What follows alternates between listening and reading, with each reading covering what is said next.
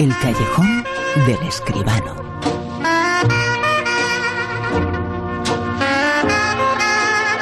Y atención, bien atentos, hay novedad, noticia importante, importantísima en el Super 10, en la lista, la más importante del mundo del cine, la que contamos aquí, en La Rosa de Vientos, en el Callejón, en el Super 10 hay novedad muy importante, pero antes hay otras muchas cosas que comentar. Cosas eh, que comentaremos, eh, por ejemplo, ha comenzado San Sebastián, el Festival Español por Excelencia, que comentaremos eh, con el gran José Manuel Esquivano. Muy buenas, ¿qué tal? Buenas noches, Bruno, ¿qué tal? Ha comenzado San Sebastián, el Festival de Cine en español más importante, desde luego, ya está en categoría internacional San Sebastián, ¿eh?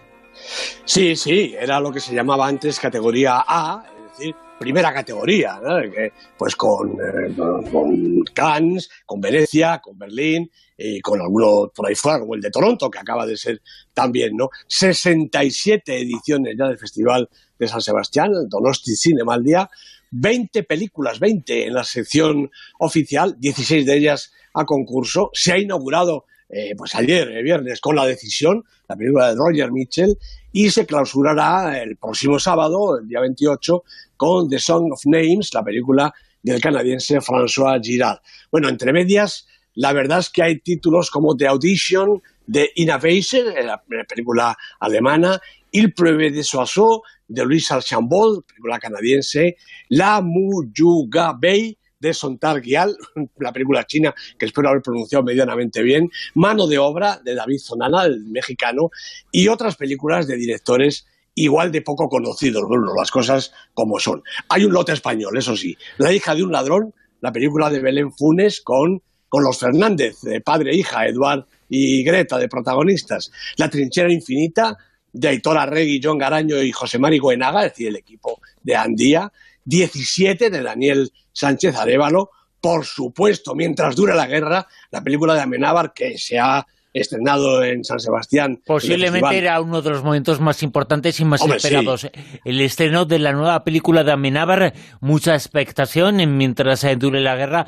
Ese estreno se ha producido hace tan solo unas horas.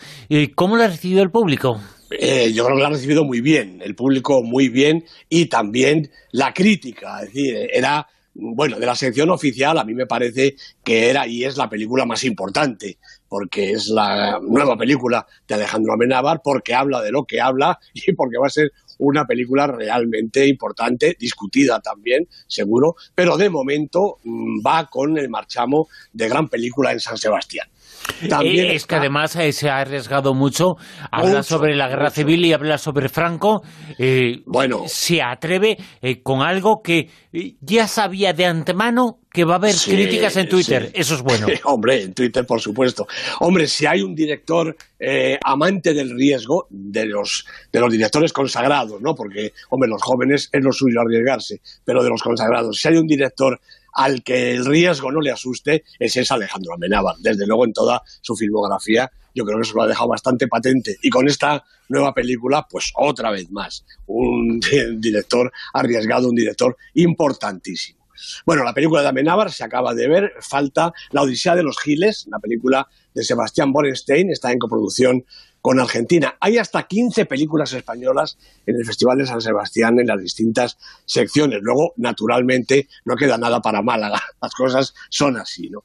Bueno, están también las otras habituales secciones, Horizontes Latinos, Nuevos Directores, Zabaltegui, Perlas, que para mí es la sección importante del festival. Aquí están las películas de Hirokazu Koreeda, de Olivier Nakache y Eric Toledano, de Casey Affleck, de Ken Loach, de Pablo Larraín y de Steven Soderbergh. Esta es, no es que sea perlas, es que es la supersección del festival. También está el cine vasco, claro, esa sección que se llama Made in Spain, con una rara selección entre éxitos de taquilla, películas ignoradas y estrenos eh, inmediatos. El Velódromo, con cuatro películas, entre ellas Vida Perfecta, la nueva de Leticia Dolera, el cine infantil, bueno, etcétera, etcétera, una cantidad de secciones importantes, el cine culinario también, todo esto, ¿no? La retrospectiva del festival está dedicada al mexicano Roberto Gabaldón y los premios Donostia, que no nos podemos olvidar, claro, para tres grandísimas figuras. Donald Sutherland, Costa Gabras y Penélope Cruz. Tres personajes completamente distintos, de tres ambientes, de tres edades y de tres maneras homenajear al cine distintas, pero que me parece que son, de alguna manera, lo mejorcito de este festival. La película de Amenábar, el estreno hace tan solo unas horas en el Festival Español que ha comenzado el Festival de San Sebastián. La crítica, el comentario esta noche sobre una película, escuchamos ahora mismo el tráiler, Downton Abbey. ¿Has venido a cenar, mamá? Será un buffet. No me he cambiado. Solo debes quitarte el sombrero. Lo dices como si fuera fácil. Quiero que toda la casa resplandezca y deslumbre. El correo acaba de llegar, milord. Música y deslumbre lo vamos a conocer ahora en la crítica, en el comentario de José Manuel Escribano. Desde luego que sí. Downton Abbey, la gran mansión de Downton Abbey, que fue aquella serie de televisión tan famosa. La película la ha dirigido Michael Engler, la producción es de Julian Fellowes y de Gareth Nave. Eh, junto con Lee eh, Travich, el guion de Julian Fenowers también, y los protagonistas, entre otros muchos, Maggie Smith, Michelle Dockery y Matthew Good.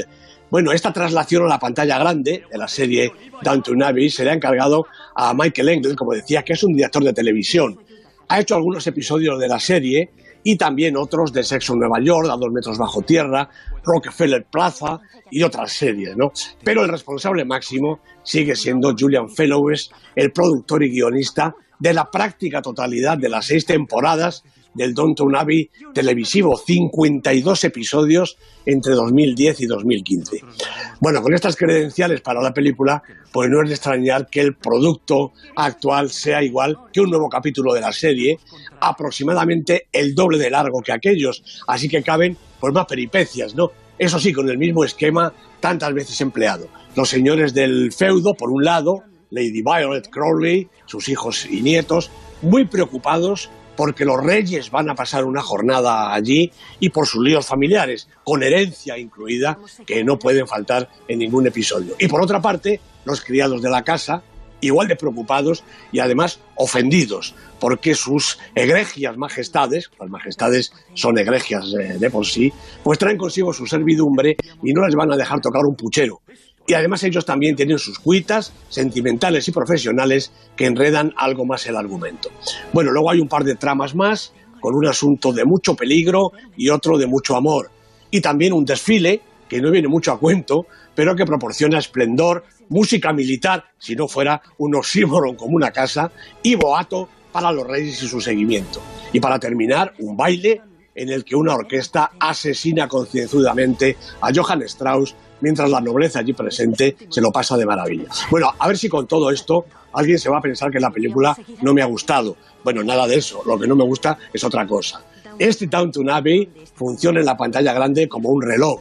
Sus intérpretes los antiguos y algunos nuevos se emplean con profesionalidad rayana en el entusiasmo, para son británicos, y alcanzan un magnífico nivel. No solo Maggie Smith, Imelda Staunton, Matthew Wood o Jim Carter, los menos conocidos también. Y el guion es un ejemplo de oficio y eficacia, directo, muy medido, con oportunidades de lucimiento para todos, provisto de cierto sentido del humor nuevamente británico, inteligible aún para los que no vieran la serie y sobre todo fiel a su espíritu, a sus personajes y a sus escenarios, esos compartimentos estancos, arriba y abajo, cada uno con un auténtico microcosmos repleto de vida.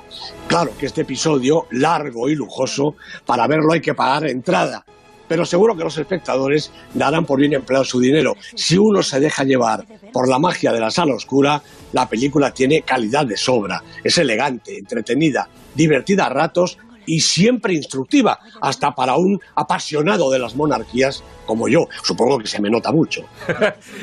Downton Abbey se acaba de estrenar esta película, el tráiler, el comentario de José Manuel Escribano. Downton Abbey es el corazón de esta comunidad y ustedes hacen que siga latiendo. Ahí llegan.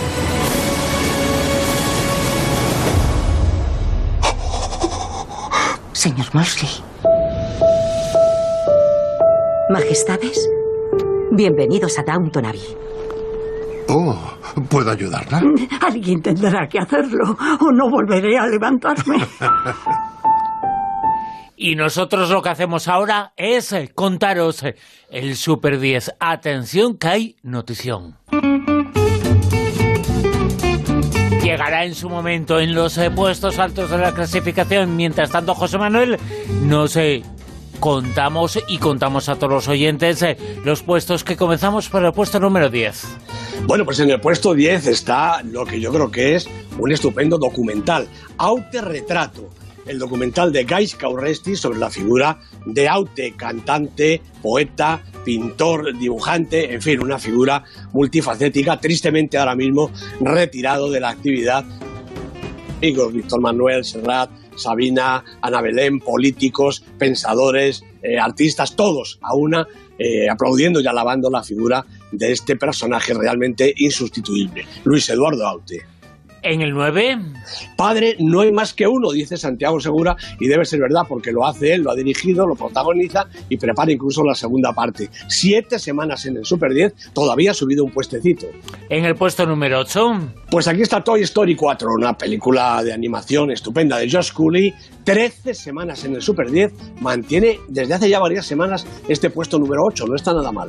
en el 7, En el 7 está A dos metros de ti, la película de la semana. Estreno en el Super 10, esta historieta de Justin Baldoni con Kimberly Herbert Gregory, Halle Lou Richardson, como digo, primera semana en nuestra lista. 6, Bueno, pues vamos a ponernos de pie, vamos a quitarnos el sombrero, vamos a aplaudir, porque aquí llega, aunque haya bajado un poquito, no importa, Cold War, la película de Pavel Pavlikovsky, 50 semanas en el Super 10, Bruno, algo realmente espectacular. Un Eh, dato de los de antiguamente. un récord, insistimos, un récord, eh, puesto número 6, pero 50 semanas, nada más y nada menos que 50 semanas, todo un año, una película cuando ahora mismo se convierte en un gran éxito, una película que está cuatro o cinco semanas en cartel. Desde luego, desde luego. Seis semanas ya es una cosa espectacular. Bueno, 50 semanas, como decía, es un récord y es un éxito de los de antes, cuando esas películas se estrenaban en la Gran Vía de Madrid y en otras localidades, por supuesto, y estaban a lo mejor un año. Eso ahora mismo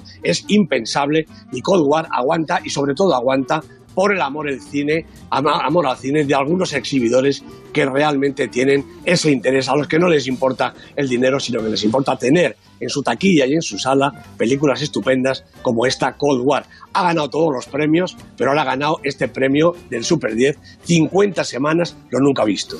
50 semanas eh, Cold War eh, y qué importantes son para el mundo del cine, para el mundo auténtico del cine que es mucho más que negocio, es arte, eh, que existan ese tipo de exhibidores que nos que facilitan que esto sea posible.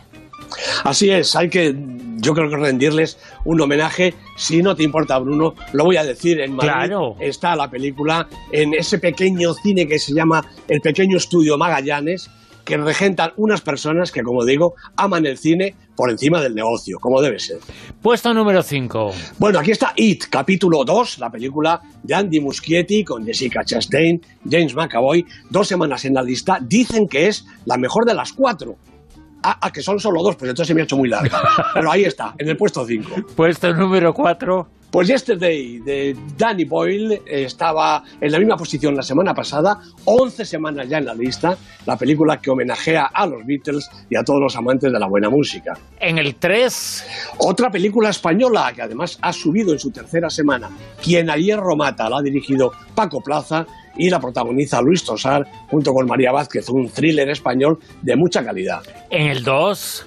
Pues otra película española también de mucha calidad, y no lo digo solo yo, lo dicen las 26 semanas que lleva en la lista Dolor y Gloria, la película de Pedro Almodóvar, con Antonio Banderas, con Penélope Cruz. Ya lo hemos dicho todos sobre esta peli, pero realmente es que es estupenda. Y que va a ir al Oscar y que tiene posibilidad incluso de ganarlo, parece. Eh, yo creo que sí.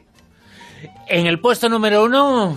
Bueno, pues aquí sigue la campeona de esta semana, de esta temporada. Érase una vez en Hollywood, la película de Quentin Tarantino, Leo DiCaprio, Brad Pitt, la maravillosa Margot Robbins, cinco semanas en la lista, todas en lo más alto. Érase una vez en Hollywood, érase una vez el cine. Película polémica también, ¿eh? Hombre, claro, Polémica por los gustos, ¿eh? Eh, Sí, unos sí. dicen que está bien, otros dicen que no, eh, otros dicen que se ha inventado demasiado, otros dicen que eh, no se ha es muy- inventado que no demasiado. es muy Tarantino, ¿no? Sí, bueno, pues sí, sí. claro. Yo creo que sí, que es muy Tarantino, sí.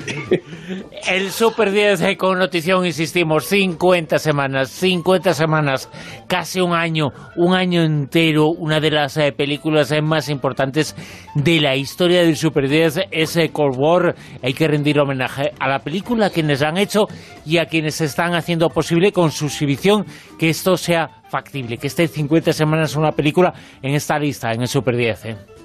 Exactamente, yo creo que sí, que es eh, la película, sus eh, creadores y ahora mismo sus exhibidores son dignos de nuestro aplauso, Bruno.